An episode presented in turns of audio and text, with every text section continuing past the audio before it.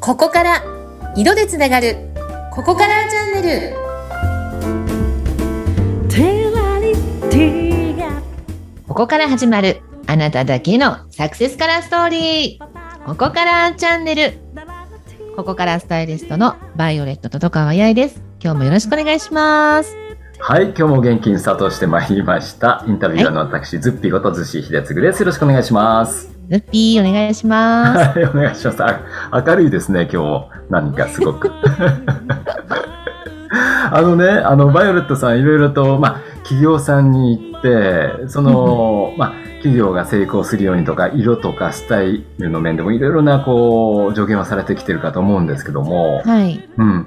実際にあの、バイオレットさんの、まあ、レッスン、レッスンじゃないのかなレッスンというか助言なのかレッなスンとかまあコンサルとかうん。いろいろありますはいはい、ええそんなあの、コンサル助言を受けてう、んどういうふうにこう変わっていったかとか、うんそういう何かこう具体的な成功例みたいなのがあったら今週お伺いしたいなと思ったんですけれども。はいありがとうございますはい。あの、私のお客様って、まあ、女性もちろんなんですけど、意外と多いのが男性の経営者の方なんですよ。ええうん。まあ、個人事業主からはい。中小企業の社長さんまで。うん。ですから、ズッピーさんのように、まあ、その、いわゆる自分のブランディングっていうんですかね。はいはいはい。で、活躍されていらっしゃる方から、まあ、いろんな従業員の方を抱えていらっしゃる方まで。うん。まあ、共通して言えるのは皆さん、まあお忙しい。ああ、まあ、ね、お忙しいのはいいことかもしれませんけども、うん。そんな中で、ええ本業でね。うん。で、そういう時に、私よくお伝えするのは、社長、まず寝ている間のシーツの色から見直してみませんかって言うんですよ。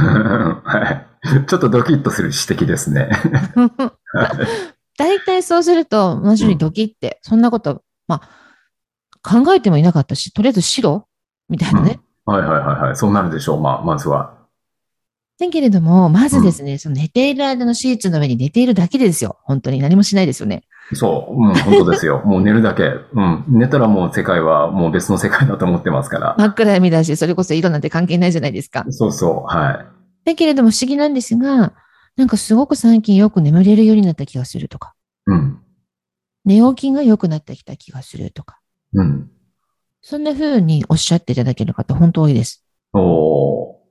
うん。そっか。それは何その、シーツなり、枕のカバーなりの色がその人に合ったものに変えたからってことなんですかそういうことです。うーん。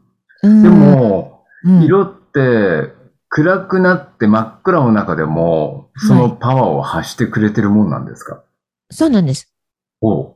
だから、まあ、見えていれば、さっきね、あの、まあ、前回か、うん。あの、お伝えしたように、見えていれば余計にいいんですけど、うん。うん、なんていうか、健在意識にもスイッチが入るから。はいはい。だけど、見えてなくて、まあ、正直関係ないんですよ、波動なんで。 うーん。うん。そうなのね。電磁波なんで。だって、はい携帯の電磁波って目に見えないじゃないですか。見えない見えない。うん。目に見えないけど、ちゃんと効果、威力を発揮してくれて、まあ Wi-Fi にしたって、何にしたって、テレビだって、ラジオにしたって、全部そうですけど。うん。それと一緒ですよ、色 も。そっか。じゃあ、うんあの、真っ暗闇の中でもいろいろと、いろいろと ってよく使っちゃいましたけども、いろいろとこ う、波動であり、電磁波だからう、んちゃんと体に伝えてくれてるってことなんですね。そういうことなんですよ。うん。うん。そうか。まずじゃあ、チェックしていいくのは、その、寝るとき、シーツの色何にしてますかそんなとこから聞いていくんですかそうですね。うん。うん。まあ、あとはほら、昔からよく勝負下着なんていう言葉もありますけど、はい。 あれもね、じゃあ赤つけてれば、じゃあみんな元気になるのかっていうことでもないので、うん、そうか、そうか。う大ん。事なね、男性経営者、社長さんが、まあ、より良いパフォーマンスうん。を昼間ですね、発揮していただけるように、うん大事なプレゼンとか大事な商談とか、はい。ここぞっていう時の、うん。まあ、パンツの色ですよね。うん。目に見えてないですけど、やっぱりそううんいううんところ。あと、スーツの裏生地。ああ、そっか。触れてる部分ですよね。これもね。私、あの、オーダースーツとか、まあ、ショッピング同行なんかもさせていただくんですけど、うん。そういった目に見えないところにこそこだわっていただいて。うん。 で、まあ、さっき、前回か、お伝えしたように、あの、8つの色って一回調べれば一生変わらないので、うん。そうか。うんそうですよね。それあの、コロコロ変わっちゃうようだとね、あの、自分も迷っちゃいますけども、変わらないんですね。自分の色はね。ね。うん。うん、もちろん、あとは TPO とかケースバイケースに応じて、よりこういうふうに見見られたいとか見せたいとかいう場合は、外見力のところでは当然いろいろいじっていくんですけど、うん。その中身の波動っていうのは、生まれ持ったものっていうのエネルギーっていうのは、やっぱりい基本一生変わらないベースになるものっていうのがあるので、うん。そこと相性のいい色をもう一回出せば一生使えるので、うん。まずはそういったところから見直していただくことで、うん。いろんなパフォーマンス的なことが変わってきますよね。ああ、なるほどね。うん。あとは、お忙しい社長さんなんかは、もう正直、色なんか、あの、構ってる時間なんてないじゃないですか。そうです。だって、あんまり発想の中に色を変えようっていう発想が、あの、男性だからかわかんないですけども、特にないですよね、そういう。ないですよね。うんだって女性はなんだかんだ言って、ほら、メイクするときに、私、こっちのピンクがいいかしら、とか、いや、やっぱり違うわ、こっちのピンクがいいかしら、なんて結構日うん。々、うん、結構格闘してたりするんですけど、ええお忙しい男性経営者の方なんかは、もう、その8つの色さえ、一回ね、うん出しておけば、もう楽になったって言います、まず。あ、楽になった。それは嬉しい言葉ですね。迷わなくて良くなった。うん。これっていう時にはここにしとけばいいんでしょって。うん。だからすごくね、あの楽って言いますね。おー。でなおかつ血管、はい。なんとなくほらさっき言ったように眠りの質が違ってきた気がするなとか、うん。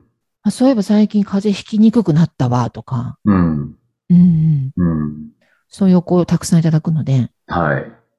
あの、具体的に、まあ、シーツの色、枕カバーの色、例えばスーツの裏側の色、裏生地うんはいとかいうところまで進んでいくと、このステップっていうのが、こう、どんどんあるんですかね。その次はどこを変えるとか。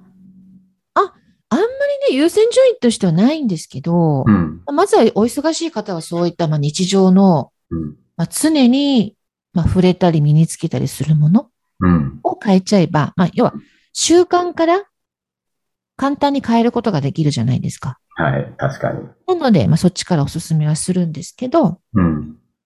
あの女性なんかはほらいろいろ着飾ったりする方も大好きだったりする方もいらっしゃるので、うん。まあそういう方はほら一緒にショッピングどこ行きましょうよとか、はいはい。いう形でこう具体的なものをうん。提案したりとか、うん。することもあります。もうその方に応じて、うん、ステップはそれぞれ、まあ、興味のあるところからとか、はい。形でアプローチしていくんですけど、うーん。あの、バイオレットさんは、色と波動のスタイリストっておっしゃってますけども、いその、スタイリストっていう部分で言うと、うん、実際にこう、有形のものの形、例えば、ものの形をこう、アドバイスしたりっていうこともあるんですかやります、やります。あの、人には目鼻立ちとかね、うん。パーツ、はい。骨格、うん。肉付き、うん。背景なんてのもあるんで、はい。そういうのを見極めて、うん。例えば同じストライプでもうん、いろんな太さがあったり、こう、ピッチがあったりしますよね。はいはいはい。うん。例えば、ズッピーさんの目鼻立ち、お顔立ちってこういう感じだから、ピッチはこのぐらいのピッチで、太さこのぐらいのストライプがより似合いますよね、とか。ああ、そっか。うんうん。似合う形色から、そうそうそううん。で、そこに色も色絡んでくるわ当けだ然、はい。色、質感、柄、形。まあ、うんデザインの3要素って必ず色、柄、あ、色、素材、形うんうんなんで、それ全部やっていきます。あ、色、素材、形。形うんうんはデい。ザインの3要素。うん。えー、あのー色をね、こう、自分にちゃんと合った色を身にまとうとか、近くに置くとか、そういう環境に身を置くっていうことによって、なんかあの、効果の出方って、こう、漢方薬みたいだよっておっしゃったことがあったじゃないですか。ええええはい。あの、即効性急にガラッと変わるわけじゃないっていう。うん。それっていうのは、うん人によってこう、現れ方とかってやっぱ、個人差があると思うんですけども、ええええええうん、そのあたりはこう、そこ正確なんですかね。もう、もう自分が持って生まれたもので、その効果の速さっていうのは変わるんですかね。あの、正直それは、うん。どれだけ日々、その色を意識して、うん。波動を味方につける、要は波動と一緒に過ごしてるかうん。まあ、前回面積とかいうお話とかもしたと思うんですけど、あと距離感とかね。